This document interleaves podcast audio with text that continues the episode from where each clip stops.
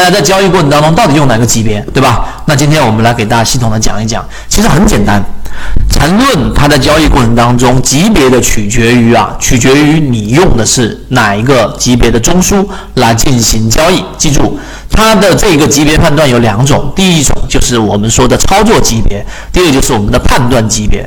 判断级别里面它是有辅助作用的，但我们最主要的操作级别呢，更多的是在日线级别、六十分钟级别，再小一点就三十分钟级别了，就不能再小了。啊，这个是要告诉给大家的，而它取决于中枢在哪个位置，因为你如果是用一分钟去进行交易的过程当中，它一分钟生长，对吧？然后呢，一分钟，然后不断的生长过程当中，这一个扩展成为一个五分钟级别，然后五分钟它可能就消失掉了。那也就相当于是你在看一个分时图一样，一个分时图的，哪怕它是出现了明显的标准的背驰的第一类型买点，你进入进去，它也会大概率在小级别的过程当中去消失掉。所以呢，在交易啊，我们的操作过程当中，为了避免这种情况发生，更多的我们是做这一个，刚才我这里给大家说的日线级别、六十分钟级别和三十分钟级别，这是第一。一个要告诉给大家的，那当然看第二个话题就是级别的确立。我这里给大家一个标准化的一个内容，大家可以作为一个参考。我们再次给大家强调，我们圈子所提到的所有标的，我们既不推荐股票，也不指导买卖，我们主要是以教方法为主。那这个方法在这么多年啊，实际上在圈子四年多的时间，大家已经不断验证了。现在的三季报，大家还可以继续验证。呃，然后我们的自选鱼池后面的散户数量、筹码大幅密集的这种标的啊，它后面都会有表现。那第二个，我们来看怎么样去确认我们的级别。那级别里面，这里我给大家罗列了几个啊，给大家罗列了几个，哪几个呢？第一啊，什什么是次级别，对吧？经常有人问一博老师，我们现在做，假设我做的是日线级别，它的次级别是什么，对吧？这里面没有标准化，那你就没有办法去判断。我告诉大家三个方案，一般交易的第一个方案就是你的本级别，你是如果是以这一个三十分钟来作为一个交易，它们是一个级别层次。啊，因为这里面涉及到我们所说的这个呃一一笔啊，我这里面提前给大家讲讲，什么叫一笔呢？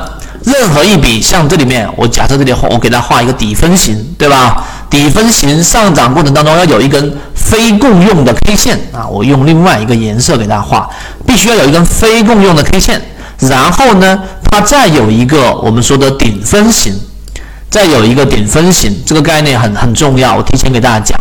那所以一个底分型跟顶分型中间还有一个嗯不共用的 K 线，一共是几根 K 线啊？就所以任何一笔最少最少要有什么五根 K 线，这个概念大家一定要深深的牢牢的记住。后面我下一节给大家讲包含的时候，只要不符合五根 K 线的，它就不是一笔，就不用画。啊，明白这个道理之后，我们再回到我们常用的级别。那常用的级别有几个方案？几个方案？第一个就是我们所说的三十分钟级别，呃，用三十分钟级别，对吧？它的次级别是五分钟啊。你说它次级别不是二十分钟吗？或者说十五分钟吗？你再回想刚才我所说的那一个五根 K 线，对吧？这个五分钟是它的六分之一。啊，这样的一个概念，然后呢，它的再次一级别是一分钟，再高一级别是日线级别，这是第一个方案，你可以用这个方案进行交易。第二个方案呢，就是这个方案，我们说的它的本级别是六十分钟，然后十五分钟、五分钟日线级别，它的高一级别。所以如果你取的是日线级别来交易的话呢，常规的，我跟大家说，常规的方案里面，呃，用六十分钟级别来作为它的次级别，说我们说作为辅助判断。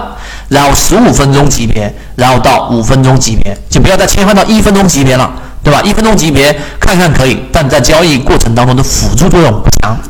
第三个方案呢，就这个方案，就是我们所说的这一个日线级别啊，这里这里面应该是三日线，我给大家修正一下啊，这里应该是三日线，我这一张图，这张图应该是三日线，在这个地方上是一个三日线图。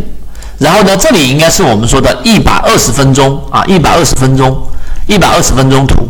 然后呢，这里是我们所说的三十分钟到五分钟图，这是第三方案，也不常规用。所以在交易过程当中，你就不用，如果你是日线交易波段交易者，取中间这一个日线六十分钟、十五分钟跟五分钟这样的一个级别排序就可以了。